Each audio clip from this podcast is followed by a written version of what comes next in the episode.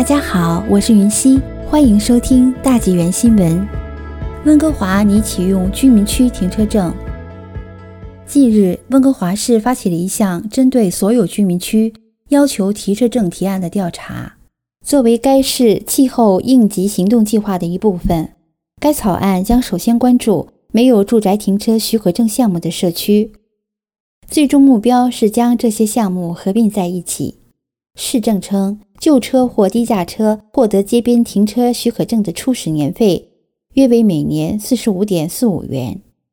温哥华运输部主任保罗·斯托尔说：“由于疫情的爆发，现在有很多人在苦苦挣扎，他们不希望这对任何人的负担能力造成重大影响。”然而，拟议的计划中要求对更新的、价格更高的燃烧汽油和柴油汽车征收额外的碳附加费，具体金额尚未确定。斯托尔说，征收附加税的目的是鼓励人们购买零排放汽车。另一个悬而未决的问题是，征收费用是采用一刀切的解决方案，还是在不同的社区采用不同的方法，以及如何接纳非居民。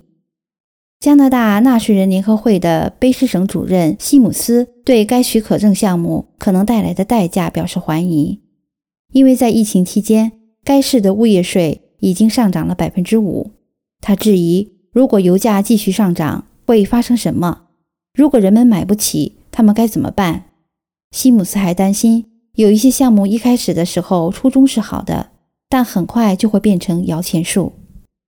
该市政表示。从许可证中筹集的资金将直接用于支持气候计划，包括拓宽人行道、公共空间和改善交通。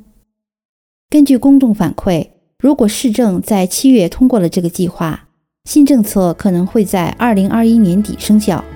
此调查将持续到二月二十八日。